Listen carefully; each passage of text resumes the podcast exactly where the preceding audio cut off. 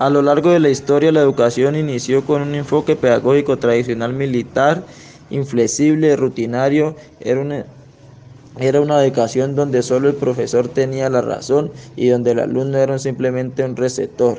Un poco después apareció el enfoque pedagógico activo. Este enfoque es totalmente diferente al tradicional. El enfoque activo le permite a los alumnos ser prioridad en el proceso y el docente pasa a ser un guía que facilita los contenidos educativos. Además le permite a los estudiantes ser autónomos, capaces de resolver problemas y no solo se aprende de memoria, sino también por medio de los sentidos, la expresión. Es un enfoque que desarrolla las competencias transversales.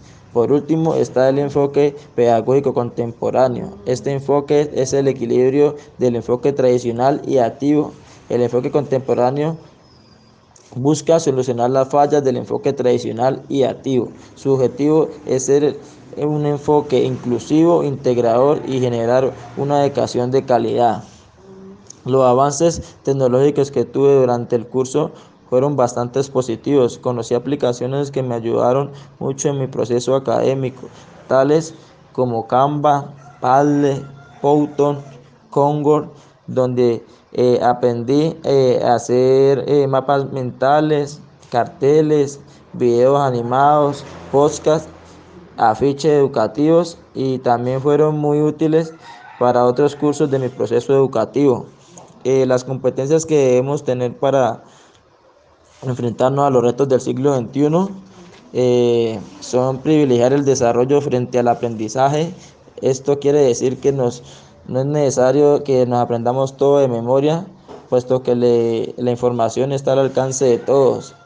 Eh, esto le permite al estudiante interpretar, analizar y argumentar la información depositada.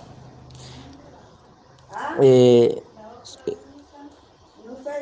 debemos abordar al ser humano en su complejidad y diversidad integralidad. Esto contribuye a desarrollar las diferentes dimensiones del ser humano. En tercer lugar, tenemos que priorizar el trabajo en competencias básicas y las competencias implican de esta manera un saber hacer, un saber sentir y un saber pensar. También hay que desarrollar eh, mayor diversidad y flexibilidad curricular en la educación básica y media. Es la prioridad de formar eh, individuos flexibles en una necesidad reciente en la historia humana y que exige la evolución.